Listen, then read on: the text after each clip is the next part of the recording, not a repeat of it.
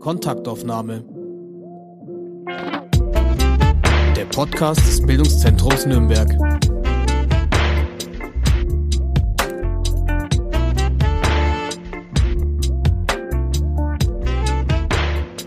Guten Tag und herzlich willkommen bei der 69. Folge unseres Podcasts. Mein Name ist Grajena Wannert und ich darf heute mit Frau Dr. Heike Paul sprechen. Seit 2004 Lehrstuhlinhaberin für Amerikanistik an der Friedrich-Alexander-Universität Erlangen-Nürnberg, Direktorin der Bayerischen Amerika-Akademie und ordentliches Mitglied der Bayerischen Akademie der Wissenschaften.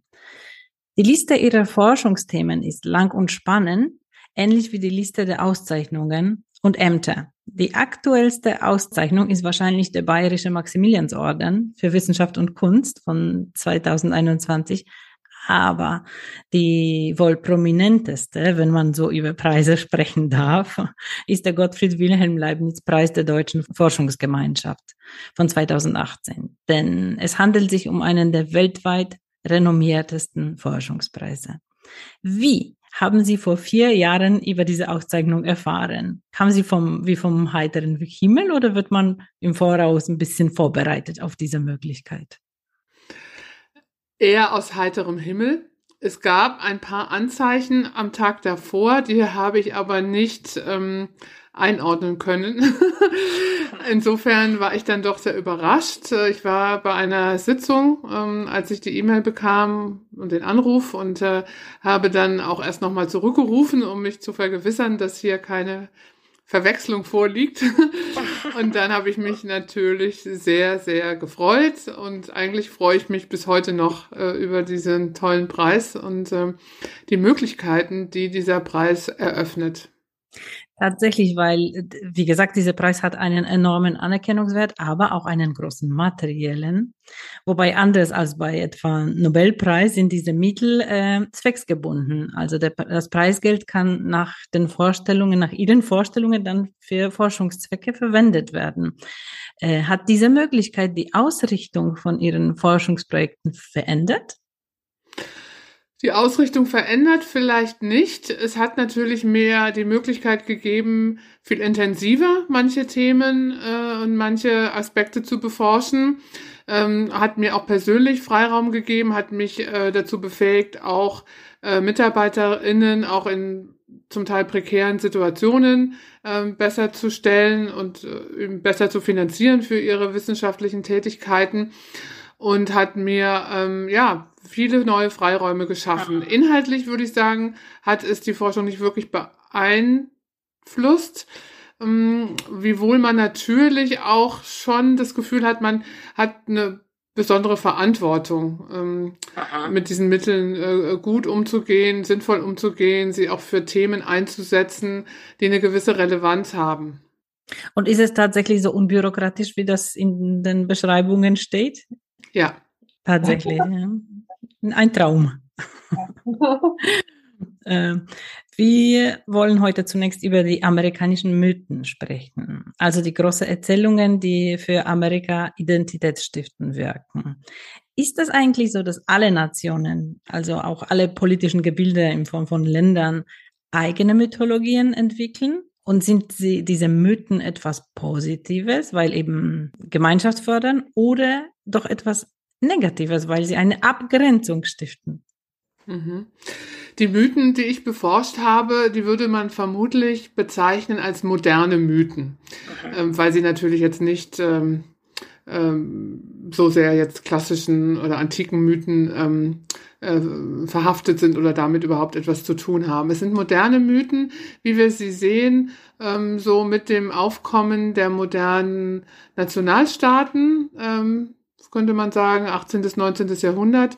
Und die USA sind vielleicht hier ein besonders interessantes Phänomen, weil sie sich ähm, mehrfach versucht haben, über bestimmte Erzählungen, Bilder, Praktiken, Rituale quasi selbst zu erfinden als die erste neue Nation. So wird es auch bezeichnet, the first new nation. Und als Nation, die eben dann gar nicht so sehr zurückblicken kann auf eine gemeinsame Geschichte, auf eine lange Geschichte mit vielen Unwägbarkeiten. Ne? Die, da hat man sich überlegt, okay, Ende des 18. Jahrhunderts, wir sind jetzt unabhängig und was ähm, können wir eigentlich uns erzählen als ähm, ähm, ja, Ursprungsgeschichten, die wir teilen. Ne? Und dann kam man eben darauf, dass man da sehr äh, bewusst ähm, und sehr äh, zielgerichtet sich ein ganzes Arsenal an Mythen sozusagen selbst äh, zugeschrieben hat und die dann auch durch das ganze 19. Jahrhundert etabliert, zementiert und äh, ausgefaltet hat. Heute würde man natürlich sagen, vielleicht ist das ähm, gar nicht mehr so konsensfähig, was da alles auch ähm, was man sich da überlegt hat, da kommen wir sicher noch drauf.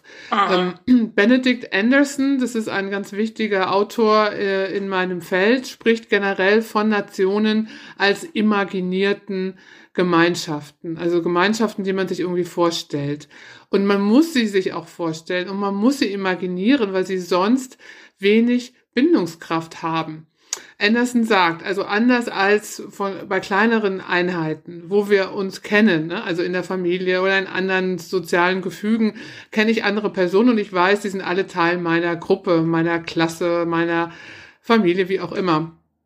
In einer Nation ist es ja nicht so, äh, egal wie eng oder wie groß äh, der Rahmen der Nation gesteckt ist, werden wir nie alle anderen Mitglieder dieser Gemeinschaft kennenlernen. Und wir müssen äh, quasi imaginieren auch ein Stück weit das, was uns zusammenhält und das, was uns zusammengeführt hat und das, was uns zusammenhalten soll. Denn, so Anderson, die Nation ist gleichzeitig ähm, in der Zeit, in der sich diese modernen Nationalstaaten formieren, äh, das, was den Menschen auch große Opfer abverlangt, für die sie bereit sein müssen, ähm, auch quasi äh, ihr eigenes Leben hinzugeben im Falle von Krieg und anderen. Das erleben wir ja aktuell auch wieder. Das heißt, diese, mhm. ja, genau. Also insofern braucht es eine starke äh, Imaginationskraft äh, und hier äh, ja, sind, glaube ich, die, die Mythen, äh, über die ich auch gearbeitet habe mit Bezug auf die USA, haben da eine sehr große kulturelle Arbeit geleistet für diese Kohäsion und für diesen Zusammenhalt. Ihre Frage, haben alle Nationen Mythen oder brauchen alle diese Art von Erzählungen? In äh, unterschiedlichen Ausprägungen sicher ja. Es gibt ein, äh, auch ein Buch, das ich hier kurz nennen kann, äh, von Herfried Münkler, dem deutschen Politikwissenschaftler, äh, über die Deutschen und ihre Mythen. Äh, und äh, Herr Münkler führt da aus, dass die Deutschen natürlich durch den, den Bruch äh, der nationalsozialistischen Herrschaft äh, ein sehr viel gebrocheneres Verhältnis zu ihren Mythen haben.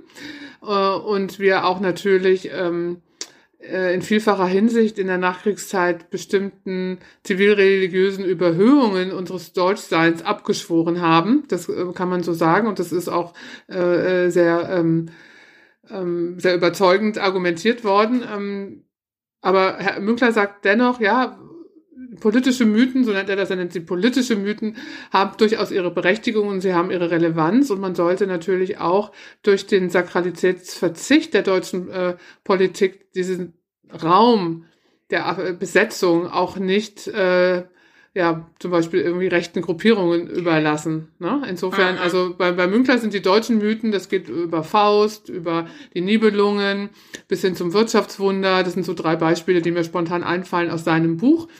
Ähm, und natürlich könnte man für Frankreich oder für andere europäische Länder Ähnliches finden. Ähm, für die USA ähm, habe ich unterschieden in meinen Ausführungen zwischen Mythen, die sich um Personen ranken, also ganz stark so hagiografisch sind, ja, äh, und auch zum Teil eben sehr kontrovers. Man denke an äh, den Entdecker-Mythos, Christoph Richtig. Kolumbus. Und ich habe äh, dann einerseits neben diese hagiografischen personenbezogenen Mythen habe ich äh, Mythen gestellt, die eher als Transformationsmythen fungieren, die uns eigentlich erklären äh, oder Erklärungshilfen geben sollen, wie sich das Land entwickelt hat, verändert hat und hier dann zum Beispiel sowas wie also Melting Pot oder auch äh, die Frontier. Das sind natürlich dann ähm, andere Vorstellungen, die nicht wirklich so stark personengebunden sind ähm, aber die quasi so eine Art äh, Blaupause geben für die Entwicklung historischer Prozesse, vermeintlich, ne? muss man natürlich Aha. auch sagen. Mhm. In Ihrem Buch uh, The Myths That Made America ähm, schon beim Lesen des Inhaltsverzeichnisses stellte ich fest, dass ich äh, als Laie und Nicht-Amerikanistin sie alle kenne. Und das ist schon bezeichnend, wie große Ausstrahlung auch diese amerikanischen Mythen auf unsere ganze Kultur, auch auf die Popkultur natürlich haben. Ähm, und tatsächlich beginnen sie natürlich mit dem äh, Mythos von Christopher Columbus. Ähm, und das, das erste war, das mir eingefallen ist, dass ich sie alle irgendwie kenne. Und das zweite, dass bei allen rote Lämpchen brennen sofort, wenn man sie erwähnt. Und wie, wie gesagt, sie beginnen mit Christopher Columbus. Und wie kommt das, dass der Kult um den angeblichen Entdecker der neuen Welt einen spanischen Eroberer zum Gründungsmythos Amerikas werden konnte? Mhm, ja, da äh, knüpfen wir vielleicht auch noch mal an das, was Sie mich vorhin gefragt haben, die Frage nach der Inklusion und der Exklusion, ne? ähm, die diese Mythen äh, in, eingeschrieben haben.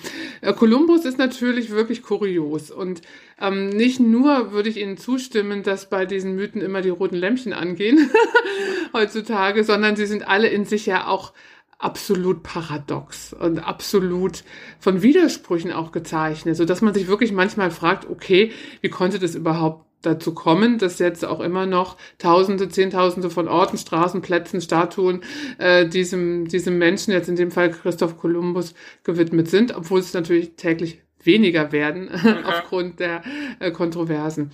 Nun, Kolumbus war ja, war Italiener, ist dann für die spanische Krone äh, gesegelt äh, in die Karibik. Ähm, erstes Paradox, er war nie selbst auf dem Territorium ähm, der heutigen USA. Er hat noch nicht mal dieses Land betreten, trotz seiner Reisen äh, in die, äh, äh, Anführungszeichen, neue Welt. Mhm. Ist er noch nicht mal bis zur Südspitze Floridas gekommen, sondern hat sich also immer in der Karibik aufgehalten. Das ist das Erste, was es zu über Brücken gilt eigentlich, um zu sagen, er ist ein Nationalheld. Ne?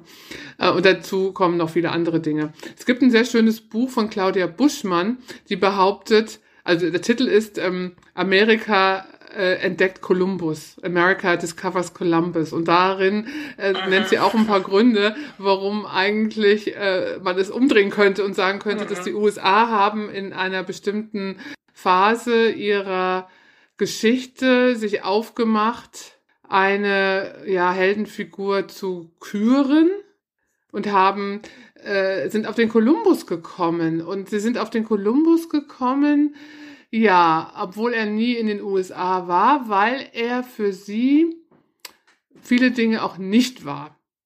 Ähm, denn er war in der Zeit der Auseinandersetzung mit England und mit äh, der englischen Monarchie im Revolutionskrieg, er war kein Engländer sondern er war also ähm, Italiener ähm, unter spanischer Flagge und das machte ihn jetzt irgendwie attraktiver als eine Figur, die man sozusagen aus der alten Welt, aus dem äh, eigenen Herkunftsland ähm, hätte nehmen müssen. Dann gab es eine Identifikation mit Kolumbus, weil er mh, hm, war irgendwie auch eine tragische Figur.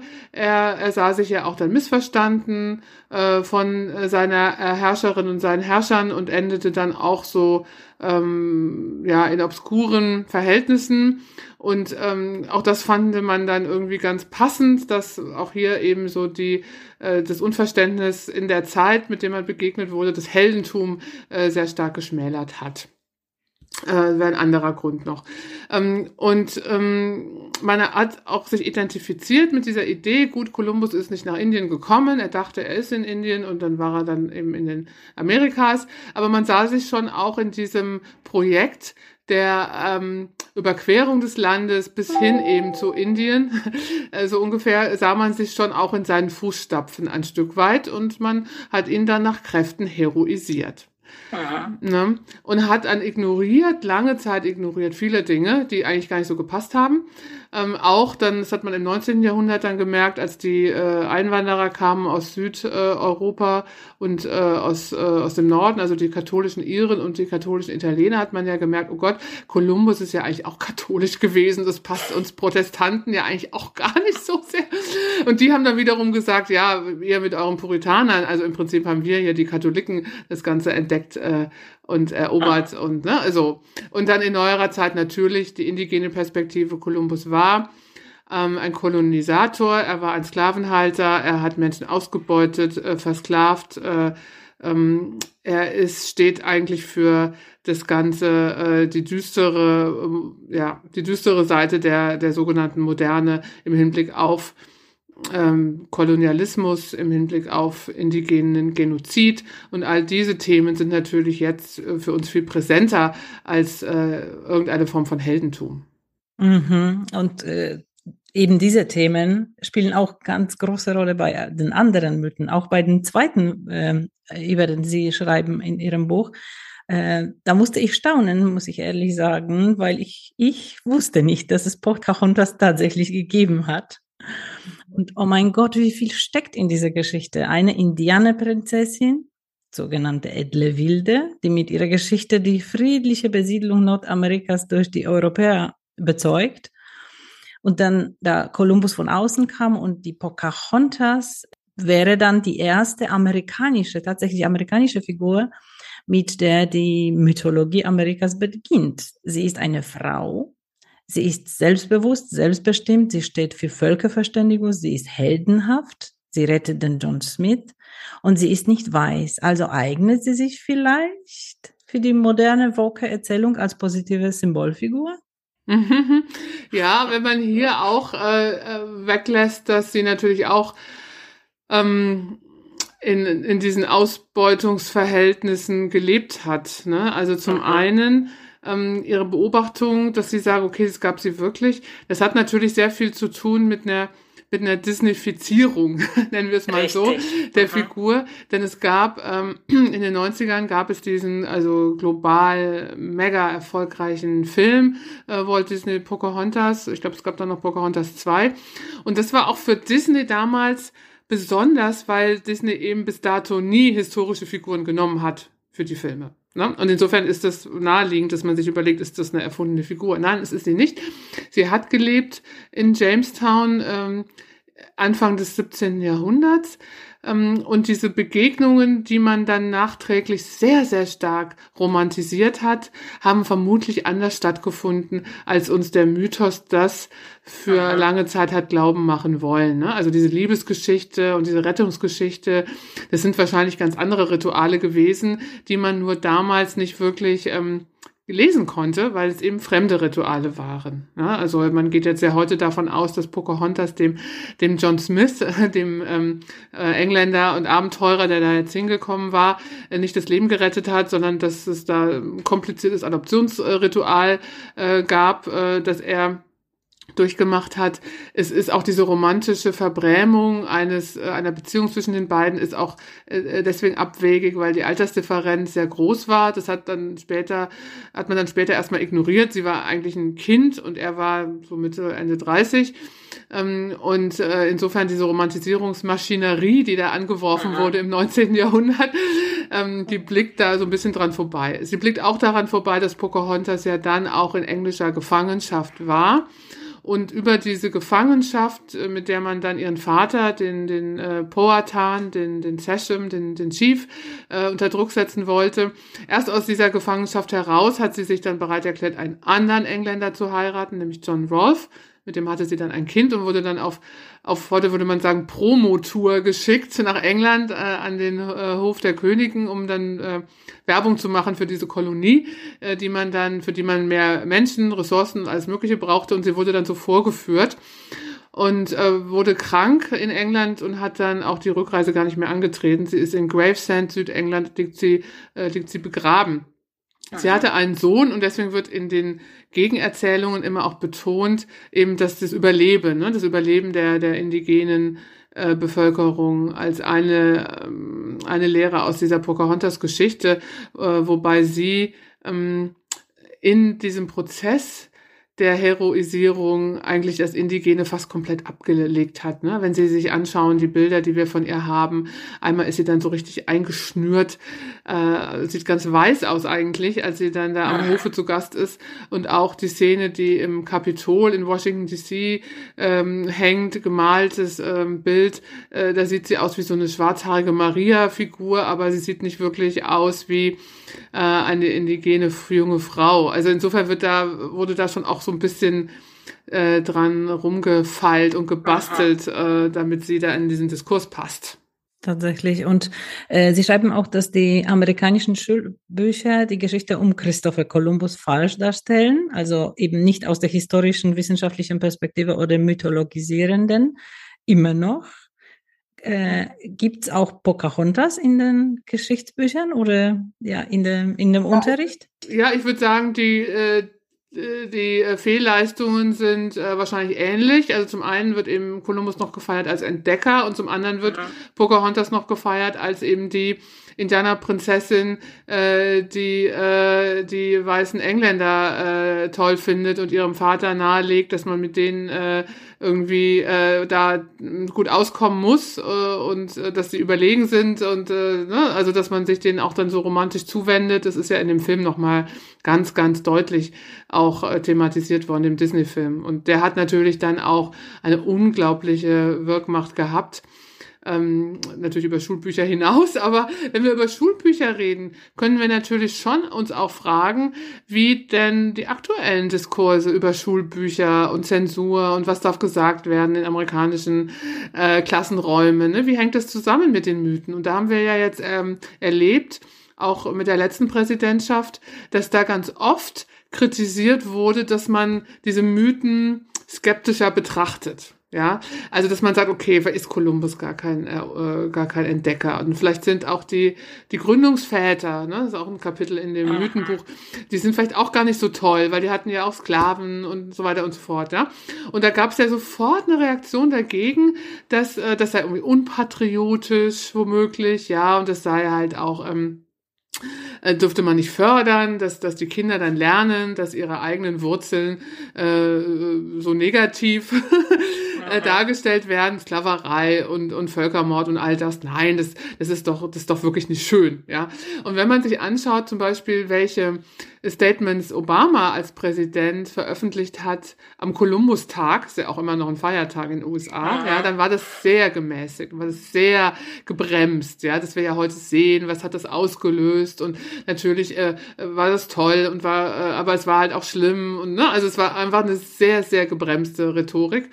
Und wenn man sich jetzt anschaut, ähm, Verlautbarungen des, ähm, äh, eines Präsidenten Trump, die sind dann schon sehr viel glorifizierender wieder gewesen. Ne? Also ähm, wir lassen uns dann unseren Kolumbus nicht nehmen. Ne? Das war es dann schon ein Held. Ja?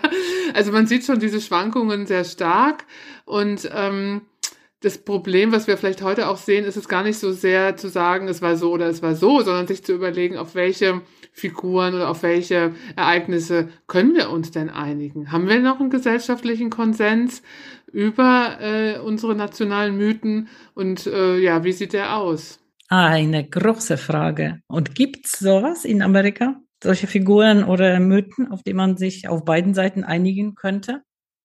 Ich denke, dass man sich vielleicht auf die Mythen schon einigen kann, auch wenn die Interpretationen abweichen. Mhm. Ne? Also ich glaube, wir haben jetzt so, ein, so eine Aktualisierung beispielsweise der Founding Fathers. Ja? Wenn Sie, ähm, das habe ich zufällig letzten Sommer getan, wenn Sie sich anschauen, die, die Wohnsitze von dreien der Südstaaten Founding Fathers, äh, Jefferson, Thomas Jefferson, der ja auch die Declaration of Independence weitgehend verfasst hat, äh, James Madison, später auch Präsident, und George Washington, natürlich äh, auch äh, wichtiger äh, Gründervater, dann sehen Sie, dass sich diese musealisierten Landsitze schon jetzt sehr, sehr viel stärker mit der Frage von Sklaverei auseinandersetzen. Ja?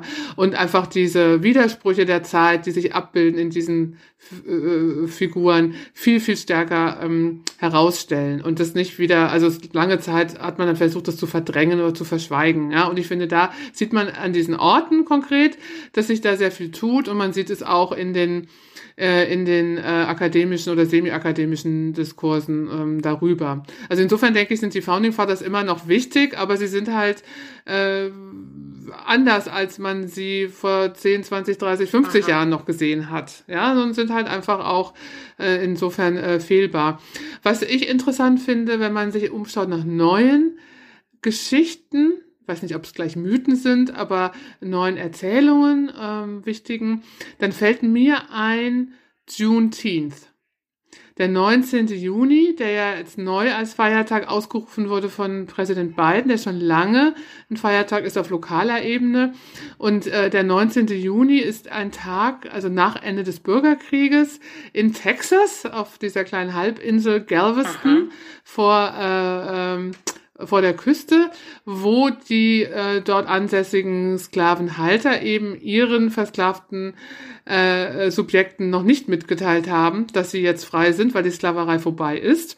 Und ein äh, General der Unionsarmee äh, das eben nachgeholt hat und gesagt hat, Pia, was ist eigentlich hier los? Die Sklaverei ist vorbei, ihr seid frei.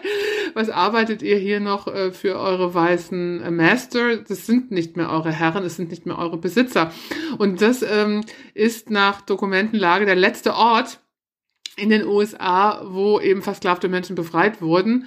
Mm, und äh, das hat zu einer neuen, ja, neuen Tradition geführt. Also lokal gab es die schon länger. Also auch Aha. in Texas gab es diesen Feiertag schon länger, auch in anderen Bundesstaaten. Er ist jetzt ein nationaler Feiertag, der aber auch nicht nur von Afroamerikanern äh, begangen wird, ne? sondern der hat schon auch eine größere Resonanz gehabt. Er wurde auch mit sehr großer Mehrheit ähm, ab, äh, äh, verabschiedet. Was kann man ja im Moment auch nicht von allen äh, Entscheidungen sagen, die in den Häusern getroffen werden.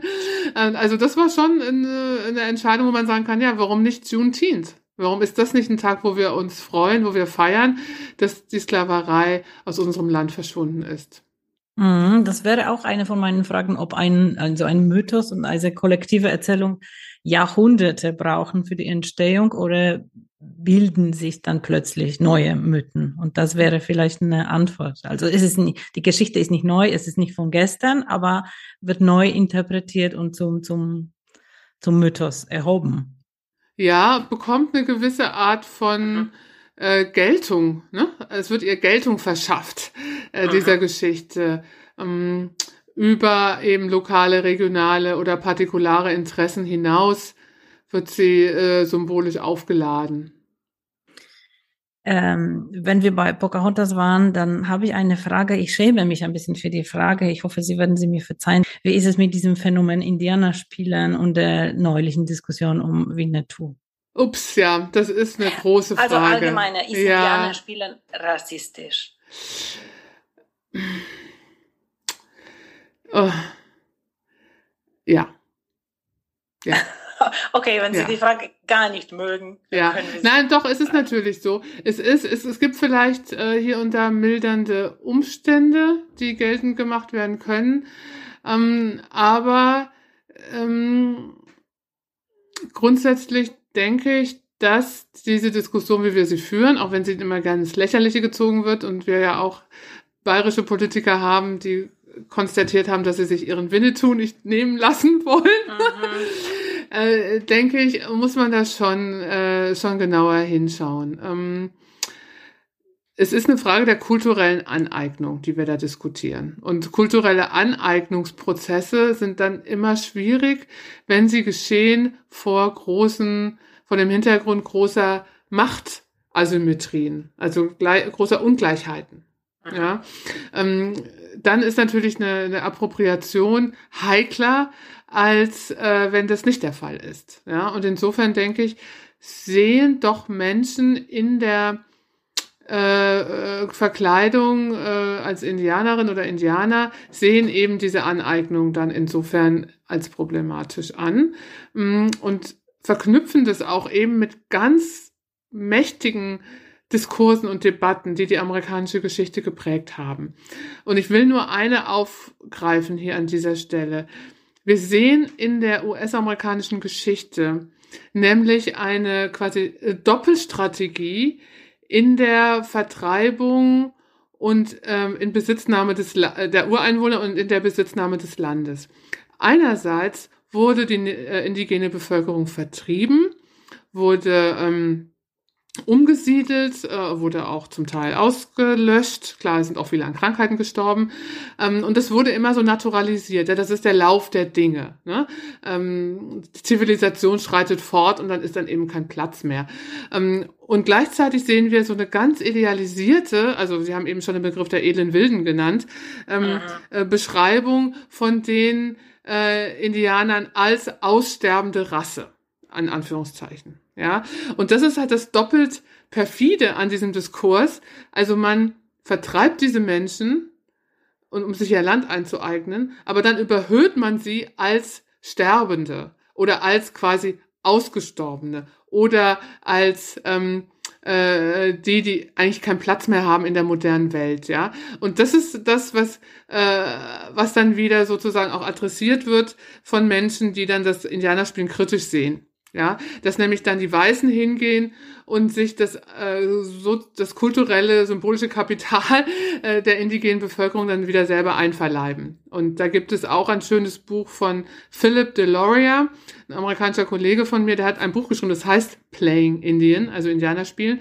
Und er sagt, dass also an entscheidenden Punkten ihrer Geschichte die weißen Amerikaner äh, äh Indianer gespielt haben zur eigenen Überhöhung, aber nicht, um wirklich eine Wertschätzung zum Ausdruck zu bringen. Und das erste Beispiel, das er nennt, ist die Boston Tea Party. Aha. Und der Boston Tea Party, wenn wir uns daran erinnern, haben sich ja ähm, die aufmüpfigen äh, äh, Kolonialsubjekte als ähm, Indianer verkleidet und haben in ihrer Verkleidung die Kisten der englischen Teeladung ähm, dann von Bord geworfen. Ja. Das heißt, im Moment äh, ihrer, ihres Widerstandes gegen die englische Krone, äh, so quasi die postkoloniale Entwicklung der, der äh, amerikanischen Kolonien, da verkleidet man sie als Indianer. Was heißt das eigentlich? Ja, es ist so absurd eigentlich erst in dem Moment. Ja. ja, insofern ist das eben diese äh, diese unterschwelligen Machtverhältnisse. Ich glaube, die sind eigentlich wichtig bei diesem Indianerspielen. Und die äh, werden oft zu wenig reflektiert. Mhm. Sie analysieren in Ihrem Buch sieben Mythen. Selbstverständlich können wir nicht hier im Podcast über alle sprechen. Auch wenn alle genauso spannend sind. Und ich empfehle herzlichst das Buch. Und ich möchte aber jetzt noch ein Mythos ansprechen, das womöglich den meisten sofort einfällt, wenn man über Amerika nachdenkt.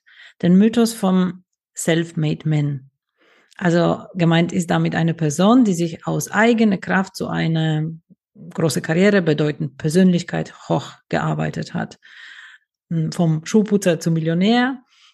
Und in diesem Mythos spiegelt sich Amerika als ein Land von unendlichen Möglichkeiten, auch im Sinne von sozialer Mobilität. Woher stammt eigentlich dieser Mythos vom American Dream? Mhm. Als ich das äh, Buch geschrieben habe, hätte ich das Kapitel fast gar nicht mehr äh, inkludiert, äh, weil mir das ähm, weil das damals ein Mythos war, der gerade keine große Konjunktur hatte. Das hat sich in den letzten Jahren wieder extrem geändert, weil auch viele Personen ihn aufgegriffen haben, um sich selbst damit zu beschreiben. Ähm, die Prägung des Self-Made Man ist ähm, ein Zitat von einem Südstaaten-Politiker, der diese Formulierung so geprägt hat im 19. Jahrhundert. Aber was wir natürlich damit verbinden, ist diese Idee, einerseits äh, des Neuanfangs, ähm, andererseits äh, der, äh, des Individualismus. Und äh, ich denke, wenn wir uns anschauen, amerikanische äh, Politik, wie sie funktioniert, welche Themen besonders kontrovers sind, dann werden wir oft feststellen, dass vieles eben mit diesem sehr ausgeprägten Konzept des amerikanischen Individualismus zu tun hat. Aha. Und der Individualismus, dieses ähm, selbstbestimmte, äh, aus eigenen Kräften sein Leben gestalten zu können. Äh, die Frage auch der sozialen Mobilität. Ne? Also wir haben einerseits die geografische Mobilität, Frontier und so, ne? aber wir haben auch die soziale Mobilität und die ist eben über diesen Self-Made Man natürlich festgeschrieben, dass das etwas ist, was jeder Person in irgendeiner Form gelingen kann. Niemand hindert dich daran, es zu einem ähm, ja, substanziellen Wohlstand zu bringen, wenn du dich nur anstrengst. Ah, jawohl. Jawohl, genau. Und dann sieht man ja gleich, wo da die ähm, Konfliktpunkte sind. Ne? Natürlich ist es Aha. eine Absage an ähm, sozialstaatlicher Fürsorge. Ja? Es ist auch eine Diskreditierung aller die, die das jetzt nicht schaffen. Ja, oft sind es äh, äh, auch Gruppen, nicht weiße Gruppen, die dann damit ähm, stigmatisiert werden. Ähm, es ist auch eine Verleugnung der ähm, Verwendung von einfach staatlicher Infrastruktur, die ja jeder auch benutzen muss, äh, um sich Aha. irgendwie ähm, weiterzuentwickeln. Und es ist natürlich letzter Konsequenz eine absolut sozial-darwinistische Vorstellung. Ja, dass ja. Äh, die, die Fittesten das schon schaffen und um die anderen, ja, muss, muss sich der Staat kümmern oder vielleicht muss sich der Staat auch nicht darum kümmern. Ja, gerade jetzt in den Midterms ist das ein Thema immer wieder. Ne? Welche Verantwortung hat der Staat für seine Bürger in den USA? Hat er überhaupt eine? Ja. Äh, andererseits auch die Debatte um, um Waffengesetzgebung, äh, Recht, äh, Waffen zu tragen. Das ist auch alles mit dem Individualismus verbandelt und die, der Idee, dass man selbst eben so expansiv äh, leben kann, äh, wie man möchte letztlich. Ja. Und die Midterms, die haben wir jetzt in zwei Wochen. Mhm. Und äh, spielt das Thema auch natürlich wieder eine große ja. Rolle. Ja, große Rolle. das spielt mhm. eine große Rolle. Was, äh, was man im Moment, ähm, denke ich, sehr genau sieht, ist, dass die Themen, die von beiden Parteien im Wahlkampf bespielt werden, ähm, ja eben zum Teil äh, gar nicht die gleichen sind, ja, sondern dass schon bei der bei dem Agenda-Setting für den Wahlkampf ganz unterschiedliche Akzente gelegt werden und dass einerseits äh, die äh, Republikanische Partei sehr stark äh, ne, Fragen von Inflation, Benzinpreise ähm, thematisiert äh, und die Demokraten eben Themen wie ja, das Recht auf Abtreibung, ähm, ah, Klimawandel ah. und sowas. Ne? Also da gibt's schon ganz unterschiedliche Schwerpunktsetzungen, die auch immer wieder auch mit einer unterschiedlichen Auslegung ähm, dessen zu tun haben, was Amerika ausmacht oder ausmachen sollte. Ja, das stimmt. Ich äh, stamme aus Polen und dort ist natürlich der, dieser Mythos vom Self-Made Man und vom, von, von diesen unendlichen Möglichkeiten in Amerika wahnsinnig äh, verbreitet, schon seit Generationen und trieb auch ganz, ganz viele Menschen, auch über Generationen nach Amerika auf der Suche. Mhm, mhm, mhm. Nach ja. großes Glück, ja. ja. Die deutschen Immigranten genauso. Richtig. Mhm. Und äh, wir wissen ja. ja. dass nicht alle Erfolg hatten. Ne? Manche sind äh, kläglich gescheitert, äh, manche sind zurückgekommen auch. Ähm, aber wir wissen, dass ein System nie nur Gewinner produzieren kann, könnte man sagen. Ja. Richtig. So ein System zumindest, ja. Mhm. Sie schreiben mir gerade ein Ergänzungsband zum, zu diesem vorhandenen Mythenbuch. Ja. Ähm, können Sie uns ein bisschen was verraten? Nehmen Sie neu andere Mythen aufs Korn oder analysieren Sie die gleiche aus einer anderen Perspektive? Ähm, ich beschäftige mich nicht äh, mit den mit den gleichen Mythen, denn mhm. die habe ich ja in den Kapiteln äh, habe ich die ja dann schon auch mehr oder weniger dekonstruiert. Ne? Also ich äh, in dem Mythenbuch fange ich zwar an und sage, das ist jetzt die dominante Version, aber ich zeige ja auch bei Columbus oder bei Pocahontas oder überall äh, zeige ich ja immer auch, was die Kritik ausmacht und wie der Revisionismus funktioniert hat. Insofern, nein, äh, in meinem ähm, Buch, was ich jetzt gerade schreibe, beschäftige ich mich eben mit anderen Geschichten, mit neuen Geschichten oder auch mit Geschichten von Scheitern oder mit Geschichten von einfach auch anderen Gruppen. Also das Beispiel mit Juneteenth, das ist auch ein, wird Aha. wahrscheinlich auch ein Kapitel sein in meinem äh, neuen Buch. Ähm, und ähm, aber auch vielleicht ähm, ja das Gesch äh, Geschichten von Scheitern auch der Engländer. Auch die Engländer waren ja nicht sofort erfolgreich. Also es gibt ja diese ähm, äh, Geschichte der Lost Colony, also ein Ansiedlungsversuch Ende des 16. Jahrhunderts ähm, in dem heutigen North Carolina, wo man dann auch eine Reihe von Siedlern hingebracht hat, die dann äh, verschwunden sind. Und über dieses Verschwinden gibt es dann eben ganz viele Theorien. Wurden sie umgebracht? Äh, wurden sie von den ähm, Natives da aufgenommen? Äh, was ist aus ihnen geworden? Und äh, dem bin ich so ein bisschen nachgegangen in einem Kapitel. Das ist jetzt auch aktuell das, was ich jetzt, ähm, mit dem ich mich gerade beschäftigt habe. Ich war auch im Sommer in den USA und habe da an vielen Archiven, äh, bei den vielen Archiven, habe da mir ziemlich viel angeschaut. Ähm, aber die Geschichte von dieser Lost Colony ist insofern interessant, weil sie eben nicht so eine triumphale Ursprungserzählung Aha. ist, ja, äh, sondern das ist halt eine äh, Erzählung vom Scheitern. Und trotzdem ist sie viel mehr als das, weil diese, diese verlorenen Kolonisten, von denen keiner weiß und wahrscheinlich nie erfahren wird, was aus ihnen geworden ist, ja, die spuken ja doch nach wie vor auch durch die amerikanische Literatur, durch die amerikanische Populärkultur, ja. Es gibt diese Serie der American Horror Story, da gab es eine ganze Staffel über die Lost Colony äh, und die Wiedergänger äh, und so. Also das ist schon äh, Grusel, Gruselzeugs, aber ich äh, habe mir das angeschaut und auch gerade die Interaktion mit den äh, Ureinwohnern, also wie wird die rekonstruiert? Und das ist schon sehr spannend. Also Lost Colony, würde ich sagen, ist ein, äh, eine gute sozusagen alternative Anfangserzählung.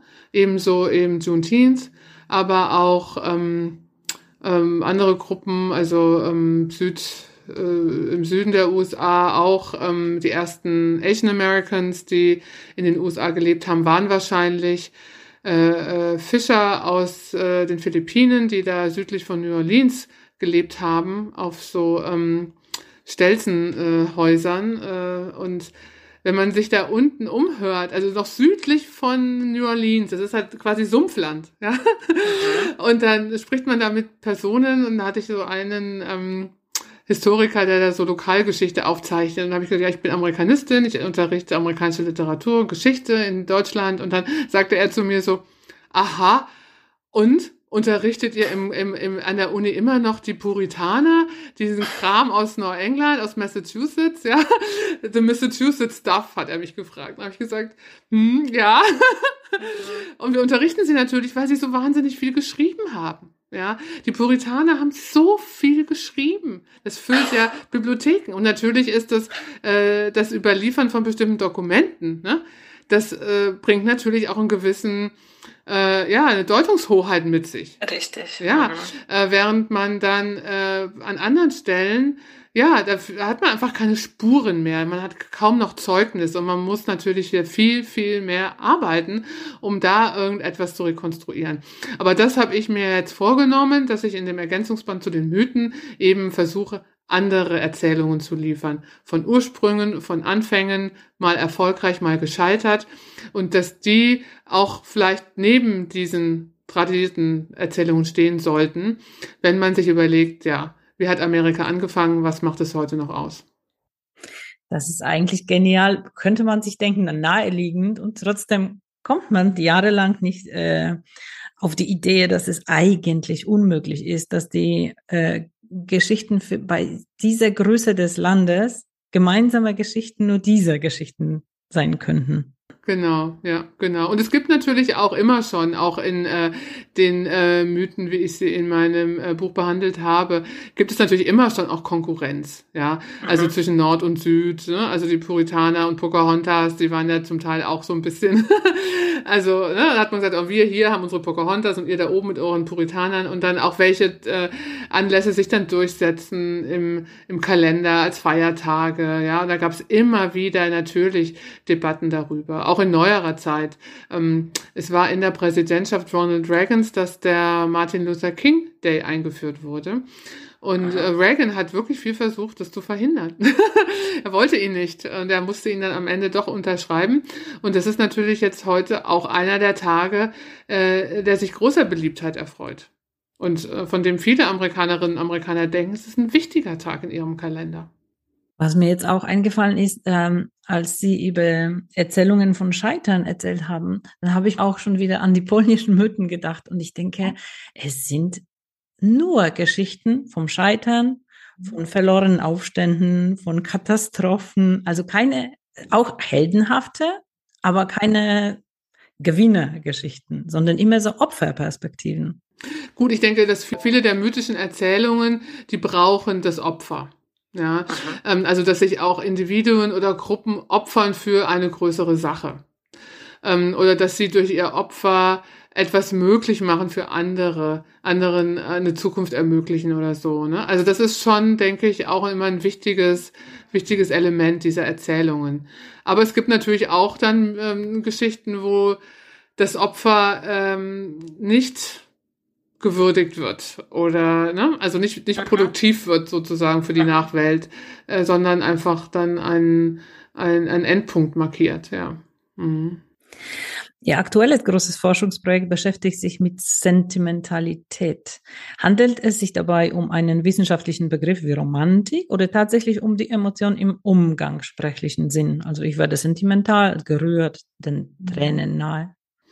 Also eine Aufgabe des Projekts ist genau das, was Sie mich jetzt fragen, nämlich den Begriff sauber zu definieren und abzugrenzen von anderen.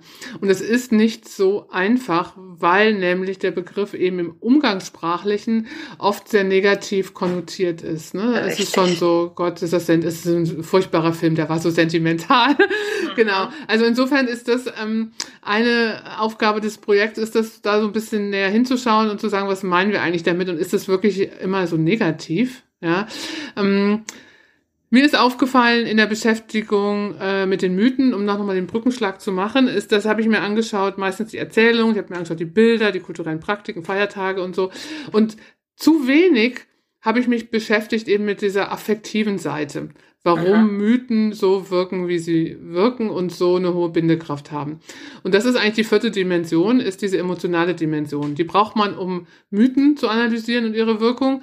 Und man braucht sie auch ähm, anderswo. Und ähm, in meinem Forschungsbereich ähm, sind zwei Dinge wichtig, neben dieser Begriffsdefinition und auch dem Versuch, das so ein bisschen einzuhegen. Zum einen ist, dass das Sentimentale eben nicht beschränkt ist auf Hollywood-Melodramen, sondern dass wir es Aha. überall finden. Vor allen Dingen auch in der politischen Kultur ähm, in den USA sehr, sehr stark, aber auch in anderen Ländern. Ich denke, Sie werden das für Polen auch genauso sagen, ja. ist das Sentimentale benutzt wird. Also gerade bei Themen über wie, wie Abtreibungsverbot oder so, ne? Äh, überall, wo es um Frauen und Kinder geht, auch solche, die noch geboren werden müssen, äh, äh, wird die Politik immer operieren mit sentimentalen Versatzstücken. Mhm. Ja. Und das ist auch etwas, was wir uns anschauen. Und die zweite äh, wichtige Dimension ist, dass wir auch versuchen, und da bin ich auch nicht mehr nur als Amerikanistin sozusagen äh, gefragt, sondern dass wir auch versuchen, das transkulturell und interkulturell zu beforschen. Also jetzt zum Beispiel, wie wir uns gerade unterhalten, ne? wo ist das sentimental in der politischen Kultur in Polen, wo ist es in den USA? Ja? Was passiert, ähm, äh, was passiert in Indien? Ne? Gibt es auch eine große Filmindustrie, Bollywood, äh, aber was ist in der Politik? Ja? Oder äh, im Nahen Osten, ähm, also wir haben da so eine ganze Achse von Kolleginnen und Kollegen, Kollegen, die da unterschiedliche Regionen, Expertisen auch haben. Und das ist schon sehr interessant zu schauen, wie ähm, das Sentimentale im Wahlkampf, äh, in politischer Rhetorik ganz allgemein, wie und welche Rolle es da spielt. Wir haben jetzt zu Beginn des Projekts erstmal einen Band gemacht, der sich mit Film vor allen Dingen beschäftigt, also eben Global Melodrama, aber eben Global. Äh, das ist auch eine Publikation, die Open Access verfügbar ist, ähm, wo man sich anschauen kann, welche Beiträge da drin sind. Oder es sind deutsche Filme drin, eben Hollywood, aber eben auch israelischer Film, ein dänischer Film. Lateinamerika, Bollywood, Nollywood, eben die nigerianische Filmindustrie. Und da sieht man eigentlich sehr schön, ähm, wie das Melodrama auch eingesetzt wird, um äh, politische Skandale aufzuarbeiten, ja, um politische Probleme zu adressieren. Natürlich meistens auf einer individuellen äh, äh, Ebene, ähm, aber nichtsdestotrotz, ja. Und wir wollen auch mit dem Lexikon und diesem wirklich breiten Einblick in, äh, in Melodramen äh, auch zeigen, dass das Melodrama irgendwie auch transkulturell lesbar ist, auch wenn es kulturspezifische Eigenheiten gibt. Mhm. Und äh, bestimmt unterschiedliche Ausprägungen. Also ist, wie Sie gesagt haben, in Amerika bestimmt stärker ausgeprägt als zum Beispiel in Deutschland, nehme ich an. Genau, aber in Deutschland zum Beispiel haben Sie natürlich diese ganze Tradition des Heimatfilms. Ja, ähm, mhm. der also äh, sehr stark äh, mit Sentimentalismen arbeitet und wo man auch sehen kann, wie, ähm, wie er sich verknüpft dann zum Beispiel ne, mit so einer politischen äh, Blut- und Bodenideologie ähm, oder mit anderen Formen so von de geografischem Determinismus. Ähm, also sieht man da schon ganz gut. Mhm. In diesem Zusammenhang lese ich auch den Begriff Stadtbürgersentimentalismus. Was ist das? Ja, das ist äh, ein bisschen ein Wortungetüm. Also Staatsbürgersentimentalismus, ja, das ist ein Versuch, äh, Civil Sentimentalism ins Deutsche zu übersetzen. Mhm. Und das ist eben genau äh, dieses Phänomen ähm, des Sentimentalen im politischen Diskurs, was ich mir angeschaut habe, eben in den USA. Und ich habe versucht, diesen Begriff zu bisschen zu definieren auch. Ähm, dahingehend, dass ähm, der Staatsbürgersentimentalismus ähm, unterschiedliche Funktionen hat. Er kann Teil von sowas wie Staatskunst sein, von einem Präsidenten beispielsweise, der das Sentimentale benutzt, um sein Volk zu adressieren. Er kann aber auch benutzt werden von ähm, Gruppen, die gegen eine Regierung protestieren, ne? also die ganze ähm, Bürgerrechtsbewegung. Wir hatten ja eben den äh, Martin Luther King Day. Ich denke, in der Bürgerrechtsbewegung in den USA sieht man sehr stark, wie auch Leute wie Martin Luther King oder andere mit sentimentalen ähm, Elementen ähm, Überzeugungsarbeit geleistet haben. Ne? War rhetorisch total geschliffen. Ne? Also es kann so irgendwie so top-down, bottom-up verwendet werden. Und äh, in dem kleinen Büchlein mit dem Titel Der amerikanische Staatsbürger Sentimentalismus, ähm, was ich äh, vor ein paar Jahren geschrieben habe, da habe ich halt versucht zu, äh, zu schauen, also wie funktioniert der während der Trump-Präsidentschaft. Ne? Also habe ich in einer Satz habe ich ihn definiert, aber ich habe auch geguckt, ähm, definiert heißt auch eben historisiert. Ne? Also George Washington, würde ich mal sagen, ist schon der erste Staatsbürger-Sentimentalist, äh, wenn man das so sagen kann. Also er war auf jeden Fall der Präsident, der äh, das sehr gut bespielt hat, der den Amerikanern gesagt hat, auch zum Abschied, er hat einen großen Abschiedsbrief geschrieben, hat gesagt, ja, ihr habt hier eine Sacred Union, eine, einen heiligen Verbund und bewahrt ihn ne? und so. Also er hat da schon sehr ähm, äh, stark aufgetragen.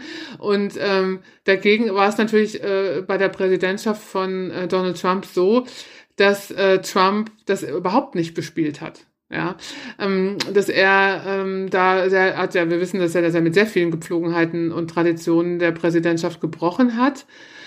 Um, und dass stattdessen eben hier vor allen Dingen Gruppen in der zivilgesellschaftlichen ähm, äh, äh, in, in so einem Umfeld von Aktivismus und, und, und Widerspruch vor allen Dingen äh, das benutzt haben. Zum Beispiel, um gegen die Familientrennung zu protestieren an der Grenze. Ne? Also die Trennung von Müttern und Kindern ist ja so eine Urszene im Sentimentalen. Ja, ähm, das ist also immer ähm, äh, das Publikum affiziert, ja, ob es jetzt ähm, in, in Film ist oder jetzt hier im realen Leben und äh, diese, das hat er dann ja auch irgendwie eingestellt, dann relativ bald. Ähm, dann auch die äh, das äh, Begräbnis von John McCain, seinem äh, erbitterten Gegner, äh, das auch Aha. sozusagen ja gestaltet wurde von McCain selbst noch als so ein großer, äh, so eine große zivilreligiöse Oppositionsveranstaltung zum Präsidenten, der explizit ja auch ausgeladen war. Ähm, natürlich Biden hat äh, einen sehr äh, sentimental geprägten Wahlkampf gemacht über die Nation in Trauer, über die äh, Corona-Toten. Ne? Also da habe ich eine ganze Reihe von ähm, Beispielen ähm, analysiert, die zeigen, also wie sehr der Staatsbürgersentimentalismus sozusagen sich verlagert hat in ein zivilbürgerliches Engagement, gerade während dieser Präsidentschaft. Ne? Und jetzt, jetzt ist es vermutlich hat sich es wieder so ein bisschen anders, ähm, ist die Gemengelage wieder etwas anders und ein bisschen weniger schematisch. Ja, aber das ist ein, es ist ein Phänomen, dem sich äh, lohnt nachzugehen. Und ich denke, wir sehen das Sentimentale in den USA sehr prominent, aber wir sehen auch darüber hinaus andere nationale, transnationale ähm, äh, Erscheinungsformen. Ich würde zum Beispiel auch sagen, wenn man jetzt, das ist auch etwas, was ich jetzt noch nicht äh, ausgearbeitet habe, was mir noch so vorschwebt, äh, wenn man jetzt so einen Bogen zieht von sowas, was man als Staatsbürgersentimentalismus bezeichnet, dann kann man das natürlich in die eine Richtung abgrenzen von etwas, das äh, nenne ich Volkskörpersentimentalismus, also so einer ethnonationalistischen Zuschneidung des sozusagen Body Politic, ja. Aha. Das haben wir ja auch gesehen. Das ist vielleicht auch die Variante, die wir bei Trump eher finden als den Staatsbürgersentimentalismus. Man könnte aber auch in die andere Richtung sich überlegen, was wären denn dann Formen des Sentimentalen, die auch über eben die Nation hinausgehen, ja, vielleicht sowas, so ein globaler Sentimentalismus. Und ich würde schon sagen, dass man das manchmal so findet in so Gründungsdokumenten der Vereinten Nationen, ne, in, äh, in Bereichen, die so sehr stark multilateral, ähm, aber in irgendeiner Form auch ähm, äh, beruhen, äh, operieren, aber auch beruhen auf so einer sehr idealistischen Grundierung. Und ich würde mal sagen, so die, die Anfangsphase der, der UNO, da findet man auch eben den Versuch, ähm, so die ganze Welt äh, als, als, als zusammengehörig ähm, zu imaginieren, auch mit sentimentalen Mustern. Es ist auf jeden Fall super spannend und ich denke, das sind, äh, wenn man diese Mechanismen versteht, äh, wie Sentimentalismen äh, funktionieren und wo, auf welche Knöpfe man drücken muss, um das, äh, die Emotionen auszulösen, dann ist es auch ein, ein Instrument für politische Wirksamkeit. Ja, und ich würde auch sagen, es geht nicht nur darum, das zu entlarven als irgendwie manipulativ. Aha. Ja, das schon auch. Das wäre natürlich die ähm, naheliegende, also ideologiekritische Bezugnahme. Aber Aha. um nochmal an den Anfang unseres Gesprächs zurückzukommen, die Frage nach Inklusion und Exklusion. Ja, ich denke, man kann schon als demokratische Bürgerin ähm, kann man schon sehen, wie diese Affekte mobilisiert werden und man kann trotzdem an ihnen partizipieren. Aha. Denn eine Gesellschaft, die nur von Skepsis, Misstrauen oder gar nur negativen Gefühlen getragen wird, kann auch letztlich auch nicht nee. funktionieren. Ne? Insofern, ja, das Sentimentale steht bestimmten Gefühlen näher als andere, anderen Gefühlen. Ne? Also es ist eigentlich ein Gegenprogramm zu eben Wut, äh, mhm. Wut, Ärger, Zorn, äh, Neid und so weiter und so fort. Es muss reflektiert werden. Äh, ja, muss es auf jeden Fall. Aber die ähm, Zentrifugalkräfte, die wir jetzt gerade sehen, ja nicht nur in den USA, die sehen wir ja auch hierzulande. Ich denke, da ähm, gilt es schon immer mal wieder auch so bestimmte Dinge einzuhegen und sich zu überlegen, ja, gut, ähm, wie äh, inkorporiert man eben unterschiedliche Interessen und ähm, ja, sowas wie Empathie, denke ich, ist schon Aha. auch eine wichtige, ähm, ja, könnte man sagen, Zivilisationsleistung oder Technik Stimmt. oder wie auch immer. Kulturtechnik, äh, auf die man sich immer auch mal wieder besinnen kann. Ihre Forschungsfelder sind so breit und spannend, dass wir mehrere Podcasts aufnehmen können, auf jeden Fall. Es gehören auch dazu zum Beispiel die Feminist Studies und Gender Studies. Und äh, das ist äh, in Bezug auf die aktuelle politische Entwicklungen ein unendlich aufregender Bereich. Äh, und sie beschäftigen sich auch mit Popkultur, also auch mit den Serien. Und ich bin Serienfreak. ich müsste gleich in Zusammenhang an die Serie Atlanta zum Beispiel von Donald Glover denken. Ich würde so gerne mit Ihnen über die einzelnen Folgen sprechen, wie die große Entschädigung oder Reiche Bruder, arme Bruder. Sie kennen bestimmt diese Serie, oder? Ja, ja, also gerade die Reparationsfolge fand ich auch sehr unterhaltsam. Stimmt. Aber das vielleicht ein anderes Mal. Und vielleicht können wir sie sogar mal gewinnen, einen Vortrag an unserer Volkshochschule zu halten. Wir planen für die erste Hälfte des kommenden Jahres 2023 ein Schwerpunktthema das starke Geschlecht. Fragezeichen. Ja. Und das ist definitiv auch ein Thema, das Sie zu Ihren äh, Interessenfeldern gehört. Ja. Ja, für heute bedanke ich mich bei Ihnen sehr, sehr herzlich und wünsche einen schönen Tag an diesem ungewöhnlich warmen 31. Oktober. Ich danke Ihnen. Vielen Dank für die Einladung. Dankeschön.